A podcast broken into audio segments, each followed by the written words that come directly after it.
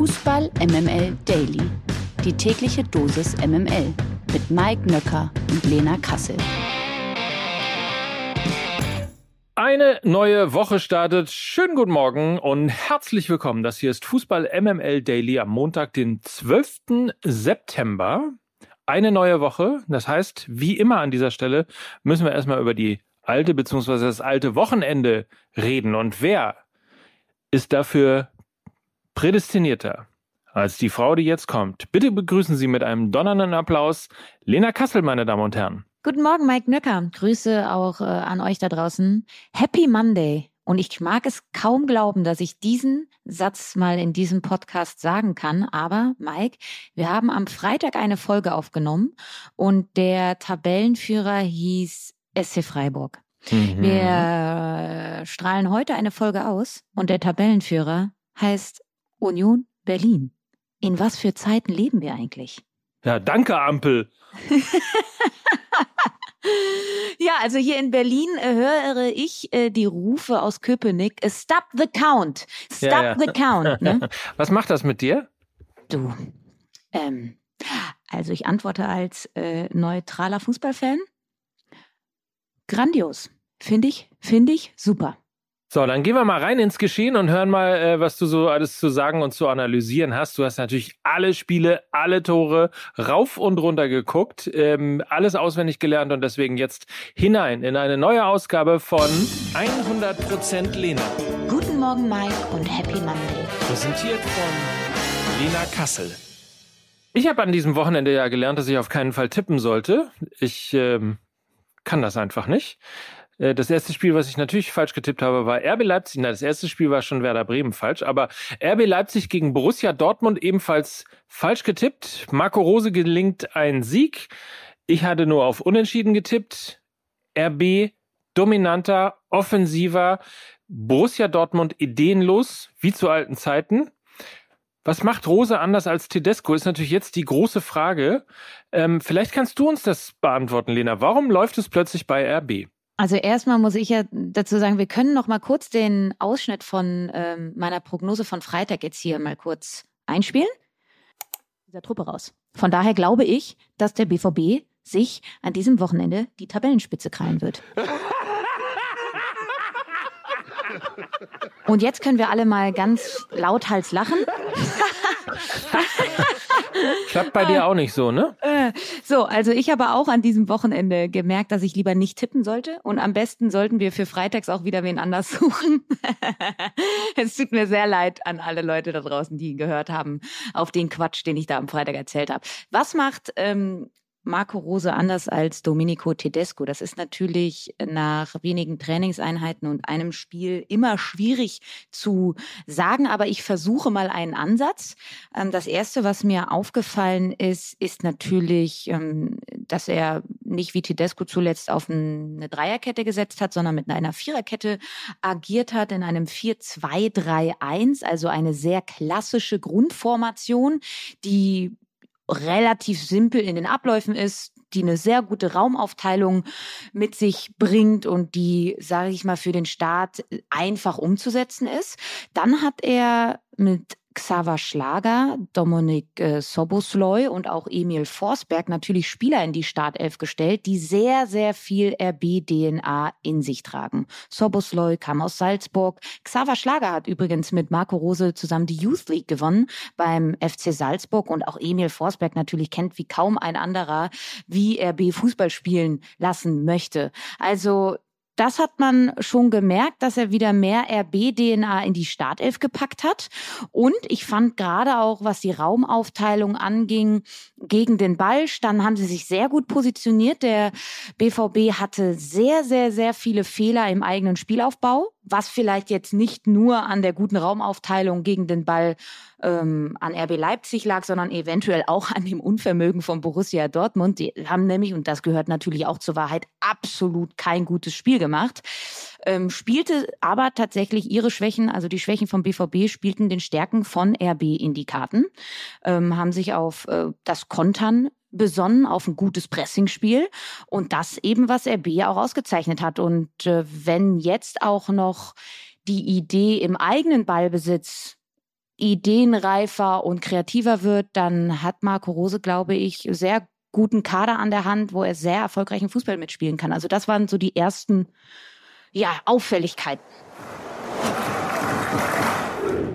Hertha BSC, man soll es ja kaum glauben, ist äh, für mich eine der Überraschungsmannschaften der jungen Liga, der jungen Saison. Sieht man vielleicht noch nicht so ganz an der Tabelle, aber an dem wirklich attraktiven Offensivfußball, den sie spielen, ähm, der sogar mich begeistert. Ähm, weil Hertha mich sonst eher kalt lässt. Also das macht tatsächlich Spaß zu sehen. Wir haben bei Hertha gegen Bayer Leverkusen ein teilweise rasantes Spiel gesehen. Beide Teams schlagen jeweils nach einem Rückstand zurück. Leverkusen geht kurz nach der Pause in Führung. Hertha dreht die Partie. Schick sorgt letztlich für den 2 zu 2 Endstand. Also bleibt auf der einen Seite eben immer noch Leverkusen eines der großen Sorgenkinder. Das ist sicherlich auch eine Überraschung in dieser Saison mit vier Punkten auf Platz 17. Aber Lena, bevor wir nachher noch einmal auf die viel diskutierte Elfmetersituation zu sprechen kommen, wie groß sind deine Sorgen um Bayer Leverkusen und was fehlt der Hertha, um dann am Ende auch mal die guten Spiele zu gewinnen? Also die sie ja spielen. Die wirklich guten Spiele, aber sie gewinnen sie halt noch nicht. Ja, das stimmt. Also ich glaube, und was der Hertha einfach noch fehlt, ist an der einen oder anderen Stelle das Spielglück. Du hast die Elfmetersituation angesprochen. Also das fehlt immer mal wieder. Das Spiel hätte sowohl in die eine als auch in die andere Richtung kippen können. Ähm, Hertha hat ein tolles Spiel gemacht, auch was die Körpersprache angeht, was die Art und Weise angeht, wie sie Fußball spielen wollen. Die ist klar zu erkennen. Das haben wir hier an der einen oder anderen Stelle ja auch schon des, Öfteren betont. Tempo, Tiefgang, eins gegen eins Qualitäten, die sie da dazu haben mit der Rückkehr von Dodi Lukebakio, mit ähm, der Laie von Ejuke, der wirklich an äh, Matthäus äh, Cunha erinnert, nur mit besserer Laune. Also das ist wirklich sehr, sehr, sehr viel Qualität da im letzten Drittel. Ähm, und eben was in der Vergangenheit nicht der Fall war. Die fehlende Aktivität auf dem Platz wurde so oft angesprochen. Eine passive Härte haben wir in den vergangenen Jahren immer wieder gesehen. Und das ist wirklich das, was sich geändert hat. Sie haben Bock, sie wollen geradlinigen Fußball spielen und ganz, ganz schnell ins letzte Drittel kommen. Das ist sehr, sehr gut. Und jetzt spielen sie nächstes Wochenende äh, zu, äh, auswärts gegen Mainz. Das wird richtig, richtig schwierig, weil das wird der erste Härtetest. Mainz, eine Mannschaft, die sehr tief steht, sehr gut verteidigt und wo ein Dodi Lukebakio und ein Ejuke eben keinen Rasen vor sich haben. Also das wird schwierig werden. Hm, schauen wir nochmal auf Bayer Leverkusen. Ja, schlechtester Saisonstart, glaube ich, seit 40 Jahren. Die Ergebnisse bleiben aus und ich, sie haben einen sehr, sehr guten Kader. Was soll man sagen? Also sie haben jetzt auch mit Callum Hudson-Odoi auch noch das Pendant für links gefunden, was sie auf der rechten Seite mit Diaby haben. Aber das Spiel mit dem Ball, ähm, da fehlen ihnen die Lösungen. Und das ist, glaube ich, der springende Punkt. Hertha hat es auch da wieder äh, sehr gut gemacht, gelauert. Und bei Leverkusen, und das hat man auch schon beim Spiel gegen Brügge in der Champions League gesehen, gegen tiefstehende Gegner haben sie wenig Ideen und eben ein Patrick Schick, der momentan sich in einer Torflaute befindet, der äh, gute Chancen hat, aber die nicht verwandelt. Also das ist einfach, das sind, glaube ich, die zwei Parameter, die da sind. Und Gerardo Seoane, so leid es mir tut, wenn die Ergebnisse weiterhin ausbleiben, spielen jetzt unter der Woche gegen Atletico Madrid, auch das ein Gegner, der sehr gut verteidigen kann. Äh, und dann äh, am Wochenende gegen Bremen. Ja, bleibt spannend. Ich glaube, das wird die Woche noch heiß rund um Bayer Leverkusen. Aber was weiß ich schon, ne? Meine Prognosen. Ihr wisst es ja allerspätestens nach diesem Wochenende. So, und jetzt hier Nagelsmann raus, ja oder nein? Bayern München gegen VfB Stuttgart. Äh, am Samstag war es das Spiel. 2 zu 2 endete es. Mal wieder ein lustloser Auftritt. Es ist das dritte Liga-Unentschieden in Folge. Und äh, dazu auch ungewöhnlich, der Rekordmeister gibt zweimal eine Führung aus der Hand. Ähm, Stuttgart gleicht in der Nachspielzeit per Elfmeter aus. Zuvor wurde ihnen ein Tor aufgrund eines angeblichen Offensivfouls aberkannt. Ähm, wie hast du die Situation mit Kimmich im eigenen Strafraum gesehen? Und natürlich daran anschließend die große Frage, was ist los mit den Bayern? Ja, also die Szene von Kimmich war eigentlich symptomatisch für vor allem die zweite Halbzeit vom FC Bayern. Zu gefällig, so und gefällig ist in dem Sinne ja dann wirklich sehr passend. also sie, ha sie, haben halt, sie haben halt gedacht, sie, ja, jetzt, jetzt kommt da noch der VfB Stuttgart, da kriegen wir schon irgendwie unsere drei Punkte und dann geht's ja, dann kommt ja wirklich auch das wichtige Spiel gegen Barca. Also zu selbstgefällig ähm, in ihrem Auftreten, unseriös, unkonzentriert und das fand ich wirklich auch, diese Szene von Kimmich war für mich da wirklich beispielhaft und Nagelsmann hat ja gesagt, wer sich zwischen den Champions League Spielen hängen lässt, spielt gegen Barcelona nicht. Und ich glaube, daran sollte man den einen oder anderen wirklich auch mal erinnern. Ich fand die Vorstellung von Josua Kimmich in der zweiten Halbzeit bodenlos. Also ähm, ich glaube, ich bin, oder ich sag mal so, ich bin sehr gespannt, ob Nagelsmann jetzt wirklich ähm, seinen Worten Taten folgen lässt. Denn da war der ein oder andere Stammspieler, der sich nicht sonderlich gallig präsentiert hat gegen den VfB Stuttgart. Nichtsdestotrotz drei Unentschieden. Äh, das ist schon fast, also bei, bei Bayern ist schon fast, äh, ist das eine Krise, ne? Also im Doppelpass haben sie vermutlich jetzt auch schon die Krise beschrien. Es wird sich jetzt beim Spiel gegen Barcelona zeigen, wie weit ähm, die Bayern wirklich sind. Punkt. Die Massivität der Forderung von Nagelsmann vor diesem Spiel hat mich ein bisschen gewundert. Also dieses, der, das gab es ja in der Form eigentlich gar nicht von ihm, dass er äh, sehr medial auftrat und sehr doll einforderte, dass ähm, seine Mannschaft äh, Charakter zeigt und auf dem Platz alles gibt, weil wer das nicht tut, ist gegen äh, Barcelona nicht dabei. Ähm, Ergebnis ist, es hat keiner oder kaum einer getan. Ähm, jetzt spanne ich mal einen harten Bogen, ne? Zu viele Weltstars und zu wenig Weltstar-Trainer. Erreicht die irgendwie nicht. Der, das, ich gebe zu, der Bogen ist sehr hart und vielleicht ein bisschen früh, aber irgendwie hat das Geschmäckle, sagen wir mal so. Ja, man muss aber dazu sagen, diese drei Unentschieden, die es jetzt gab, die kannst du von der Art und Weise, wie sie bespielt wurden, nicht komplementär übereinander legen. Also sowohl das 1 zu 1 gegen Gladbach als auch das 1 zu 1 gegen Union, da haben die Bayern ein gutes Spiel gemacht. Sehr, sehr gut, haben sich ähm, gerade gegen Gladbach irre viele Chancen herausgespielt und da war einfach ein fantastischer Jan Sommer. Und gegen Union Berlin, wir sehen es ja, Tabellenführer, die wenigsten Gegentreffer, da musst du halt auch erstmal Tore schießen. Ähm, aber dieses 1 zu 1, äh, dieses ähm, Ergebnis, sorry, war jetzt 2 zu 2 jetzt gegen Stuttgart, das war von der Art und Weise halt nicht gut. Und deshalb natürlich die Frage, die sich da stellt, aufs vollkommen berechtigt, die du da gerade gestellt hast. Äh, erreicht er seine Spieler da irgendwie nicht wirklich, ähm, was auch immer, aber ich bleibe jetzt erstmal für den Moment dabei. Wie weit die Bayern sind, wird man jetzt beim Spiel gegen den FC Barcelona sehen. Natürlich hat man jetzt irgendwie das Gefühl, na, sehr viel Ballbesitz, aber irgendwie die Chancen werden nicht konsequent verwertet. Außerdem gibt's immer wieder defensive Anfälligkeiten. Auch das haben wir beim Spiel gegen den VfB Stuttgart gesehen. Ja, aber lass uns mal die Füße stillhalten. Nach dem Barca-Spiel wissen wir mehr. Dann werfe ich nochmal Frankfurt gegen Wolfsburg rein. Das ist insofern eine interessante Partie, weil Wolfsburg erstens einen sehr engagierten Auftritt gezeigt hat und den ersten Saisonsieg gefeiert hat bei der Eintracht, bei Frankfurt, die weiterhin noch nicht konstant ist. In der Liga gab es bislang zwei Siege, zwei Unentschieden und zwei Niederlagen. Das ist also äh, alles pari sozusagen. Und Wolfsburg-Coach Nico Kovac hat dann auch noch öffentlich Max Kruse aus dem Kader gestrichen.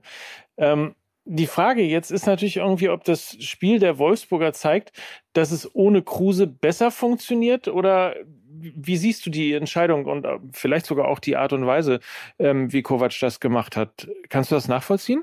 Also die Art und Weise, wie sie zumindest in diesem Frankfurt-Spiel agiert haben, die Wölfe, war Kovac Fußball in a nutshell. Sehr physisch, viel, viel gelaufen, ähm, jede, jeden Meter gemacht, Intensität sehr, sehr hoch. Und das sind natürlich alles Attribute, die ganz weit entfernt von Max Kruse sind. Also klar, ähm, scheint es jetzt so, als, als hätte sich Kovac so ein bisschen von einem Problem befreit. Und ich glaube, das habe ich hier auch schon mal gesagt, einen unzufriedenen Max Kruse im Kader, in der Mannschaft zu haben, das ist tödlich, das ist Gift. Und wenn es da eben nicht gestimmt hat, und dann ist das nur die folgerichtige ähm, Entscheidung von Nico Kovac zu sagen, okay, das wird nicht funktionieren. Und wenn wir jetzt das Ergebnis sehen, das ist der erste Dreier gewesen, dann hat er wohl den richtigen Riecher, Max Kruse. Und das ist ja nicht nur aus diesem Kader, sondern er hat ja gesagt, er wird für den VfL Wolfsburg kein Spiel mehr bestreiten. Also das heißt, die Wege trennen sich da, wirkt aber dann doch auch sehr komisch. Sie haben ihn für fünf Millionen Euro Ablöse verpflichtet. Er hat einen sehr guten Vertrag bekommen. Und dass die Geschichte jetzt so schnell wieder zu Ende gehen soll, zollt nicht von sonderlich viel Weitsicht. Und ja, hat auf jeden Fall so ein komisches Geschmäckle. Er ist sehr herzlich eingeladen, wieder für den FC St. Pauli zu spielen. Ich sag's nur. Ich wollte es nur sagen. Äh, apropos. In der zweiten sieht man besser. Erstmals in dieser Saison konnten sich zwei Teams in der zweiten Liga ein wenig an der Tabellenspitze absetzen. Der SC Paderborn bleibt nach dem 3 zu 0 Erfolg gegen Jan Regensburg Tabellenführer und hat jetzt vier Punkte Vorsprung auf Platz drei. Auch der HSV war am Wochenende siegreich im Nordduell bei Holstein Kiel setzten sich die Hamburger mit 3 zu 2 durch. Der HSV liegt einen Punkt hinter Paderborn auf Platz zwei. Am Samstagnachmittag äh, konnte Eintracht Braunschweig im großen Niedersachsen-Derby den Nachbarn aus Hannover ärgern. Die 96er kamen nicht über ein 1 zu 1 gegen die Aufsteiger hinaus. Und die weiteren Ergebnisse dann noch Nürnberg, Bielefeld 1 zu 0, Karlsruhe, Heidenheim 0 zu 0, Düsseldorf, Rostock 3 zu 1, Magdeburg führt 2 zu 1, St. Pauli gegen Sandhausen 1 zu 1 und Kaiserslautern gegen Darmstadt 3 zu 3. Der Knaller des Tages. Es gibt das große Comeback von Philipp Lahm, Sammy Kedira und Christian Gentner beim VfB Stuttgart. Wie die Schwaben nämlich gestern bekannt gaben, bekommen sowohl Lahm und Kedira als auch Gentner einen Job beim Bundesligisten. Sie alle haben für den VfB Stuttgart gespielt. Nun steigen sie also in neuer Funktion beim VfB wieder ein. Lahm und Kedira sollen eine Beraterfunktion im Club bekommen. Gentner wird ab Januar Leiter der Lizenzspielerabteilung beim VfB. Und ja, immer wieder schön, ne? wenn verdiente Spieler nach dem Karriereende nochmal in anderer Funktion zurückkommen, oder? Auf jeden Fall. Hat so was äh, Romantisches immer wieder, ne? Das kommt überraschend. Nachdem Premier League-Teilnehmer Brighton and Hove Albion seinen Star-Coach Graham Potter an den FC Chelsea verloren hat, soll nun ein aktiver Spieler seinen Posten übernehmen. Die Rede ist von Mittelfeldspieler Adam Lallana, der die Geschicke des Teams zunächst interimsweise übernehmen wird. Laut Sky Sports ist allerdings nicht ausgeschlossen, dass Lallana auch langfristig als Spielertrainer eingesetzt wird. Der Mittelfeldspieler genieße einen exzellenten Ruf innerhalb des Clubs und wäre jemand, der die Kabine kennt und das sportliche Erbe von Potter gut verwalten könnte. So heißt es aus England. Selbst einwechseln können wird sich ähm, der 34-Jährige zunächst jedoch nicht, da er aktuell an der Wade verletzt ist. Trotzdem, das ist äh, ein ungewöhnlicher, früher äh, bekannterer, heute eher ungewöhnlicher, aber mutiger Schritt des Tabellenvierten?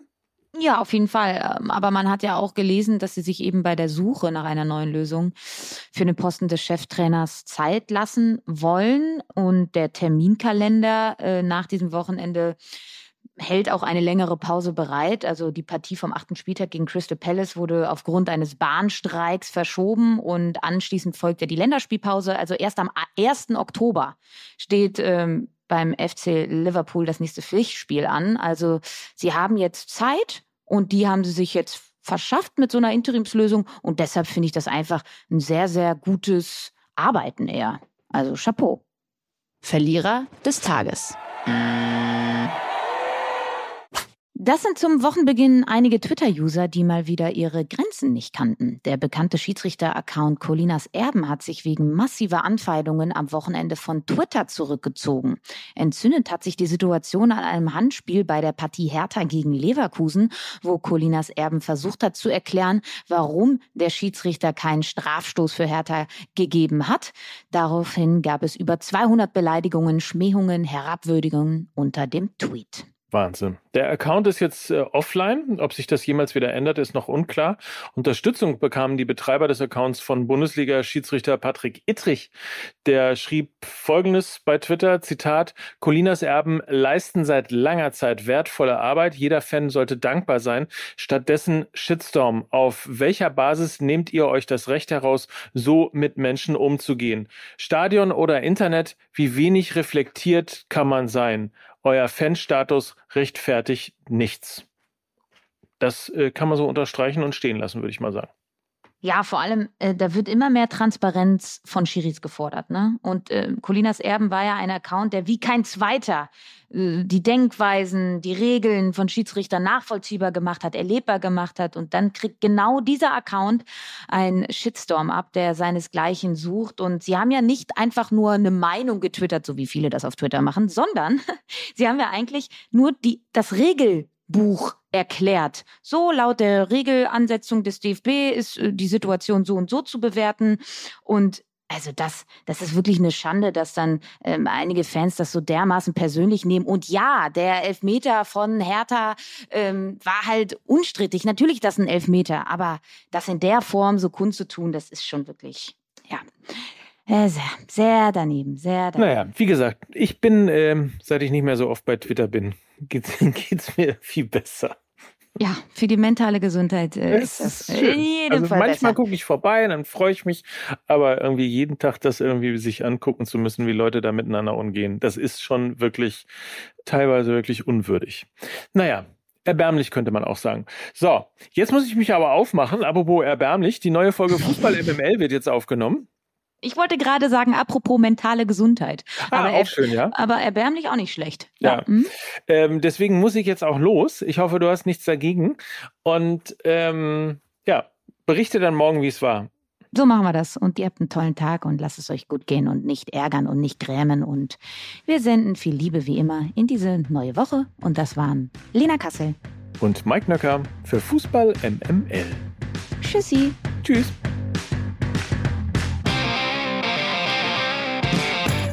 Dieser Podcast wird produziert von Podstars bei OMR.